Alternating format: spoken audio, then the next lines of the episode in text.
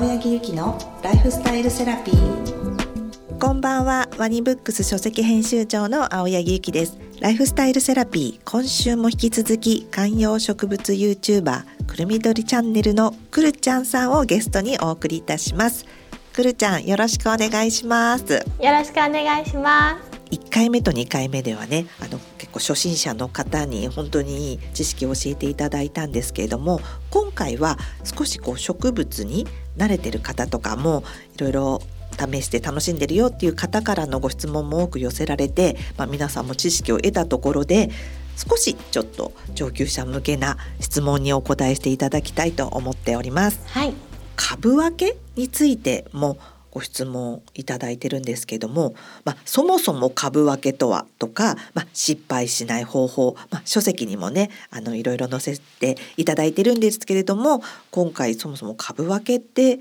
どういうことなのとか失敗しない方法を教えていただけますでしょうか？はい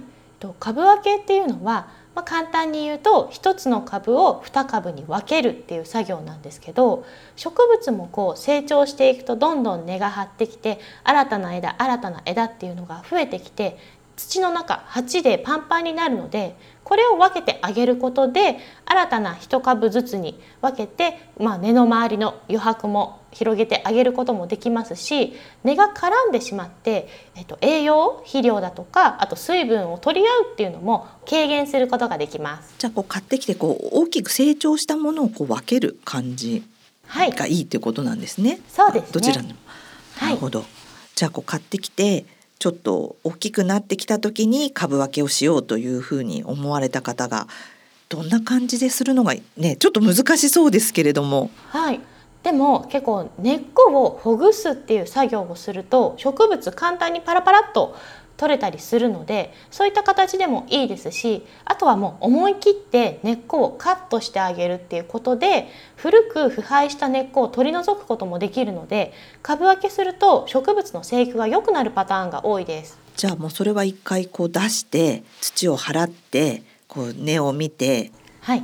でちょっとこう弱くなってるような根っこをこう切ったりするってことですか？そうですねあのフレッシュな新鮮な根っこは真っ白なんですけどこれが腐るとどんどん黒ずんであのカピカピになってこれはもう常に起こることなのでそういった腐敗した根っこは植え替えだったり株分けの際に処理して取り除いてあげた方が良いです。なるほどそれをやった後にパッと分けるっていう方がいいってことですね。そうですね。そうかじゃあ少しそれってでもあの例えば株分けしなくても根っこって見たりした方がいいんですか？それはしなくてもいいんですか？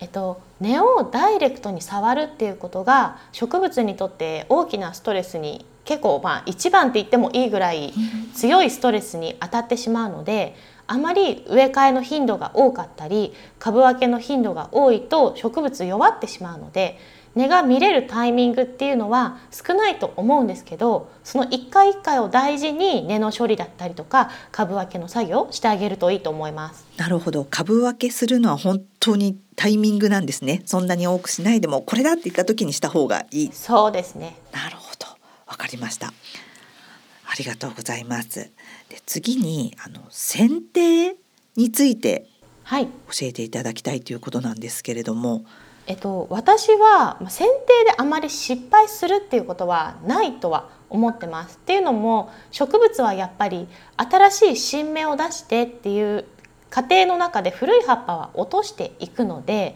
あんまりその葉数が減ったことによって植物が弱ってしまうっていうことはないと思うんですけど時期だけ今の時期ですねちょうど5月6月ぐらいに剪定をしてもらってこれから新しい新芽が出るタイミングでやってもらうっていうところだけ注意してもらえればいいと思います。時期が大事。そうですね。むしろ秋口にやってしまうと冬は新芽が展開しないので葉がない状態で冬を越さなければいけないっていうのは植物にとってちょっと過酷な状況になってしまうので新芽が展開これから生い茂るよっていう前にこう綺麗に整えてあげるとそのこれから来る夏とか綺麗に新芽が展開していってで冬越す前にそれが整うっていう形に生育していきます。じゃあ逆にまあ冬とかはやらない方がいいんですね。から時期的に。そうですね。じゃあこの新芽の時期が最適なんですね。今やってもらってでもうこの夏を謳歌してもらって冬越しの支度をさせるっていう風な感覚で植物を1年のサイクル通して生育させてあげた方がいいです。ありがとうございます。あと、はい、土を使わない観葉植物のやり方とか土から水の栽培に移してもいいのかとかまあその反対もどうなのかっていうようなご質問がいろいろあったんですけども土を使わない観葉植物の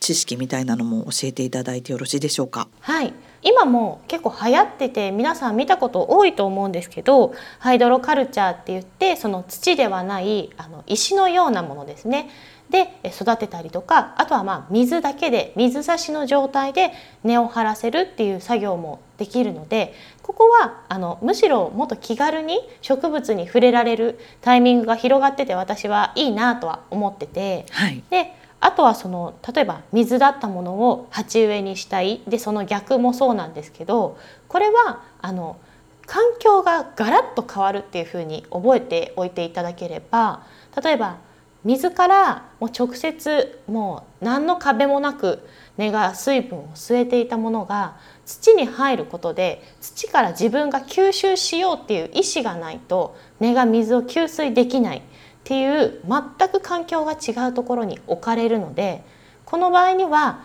どちらかというと水を切らさないように一時期こう過保護に見てあげないとこう吸収できないまま水枯れをしてしまったりします。あの本当ご質問に水耕栽培しているものを土に移行したいと思っているけれどもどのように根の処理をすればいいですかっていうご質問もあったんですけれどもなるほどもともと水の中にいるものを土に移すから少しこう水だよと騙すわけじゃないですけどちょっと水多めにしていくっていうのが大事なんですね。そうなんです。中間地点みたいなところを作ってあげて、うん。土に根が張ってくればもちろん土から吸えるのでで反対も同じく土から吸ってたものが急に水にジャポンと入れられるとこれは土が乾かない状況と同じになってしまって根腐れの原因にもう逆ですね水切れと根腐れ逆の環境に置かれるような状態なのでここは水をこまめに変えてあげたりとかあとは水を全部浸からせないで根が吸えるギリギリのラインにとどめてあげるとかでこう根腐れを防ぐっていう状況も必要です。なるほどもう正反対のところから水と土から行くからそれに少し慣らす中間地点を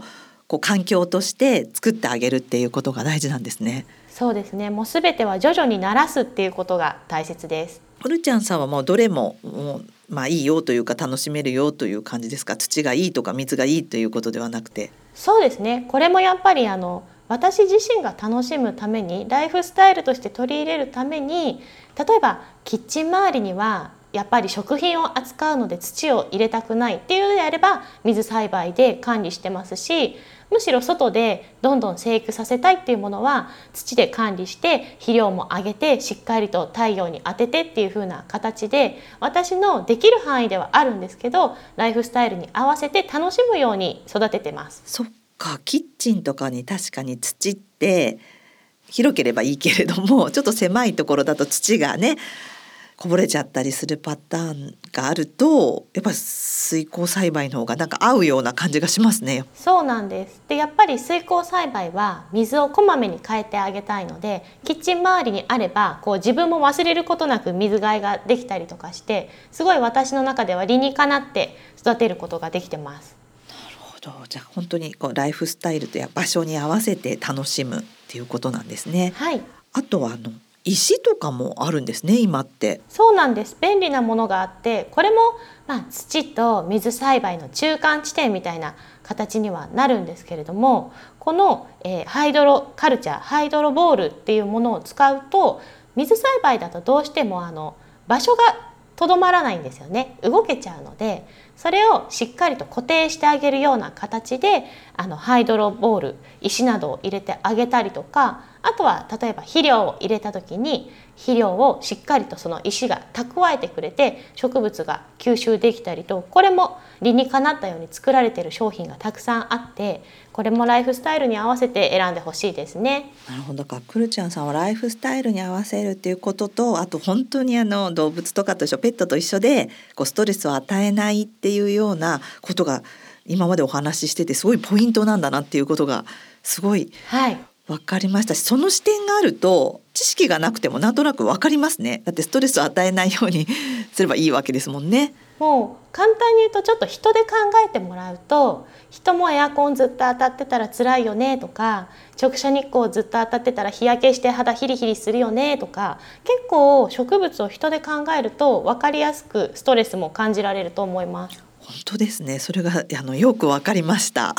ありがとうございます。いえ、ありがとうございます。次回も引き続きご質問にお答えいただきながら、はい、観葉植物に関する知識をくるちゃんさんと深めていければと思います。ここまでのお相手は青柳ゆきとくるみどりチャンネルのくるちゃんでした。青柳ゆきのライフスタイルセラピー。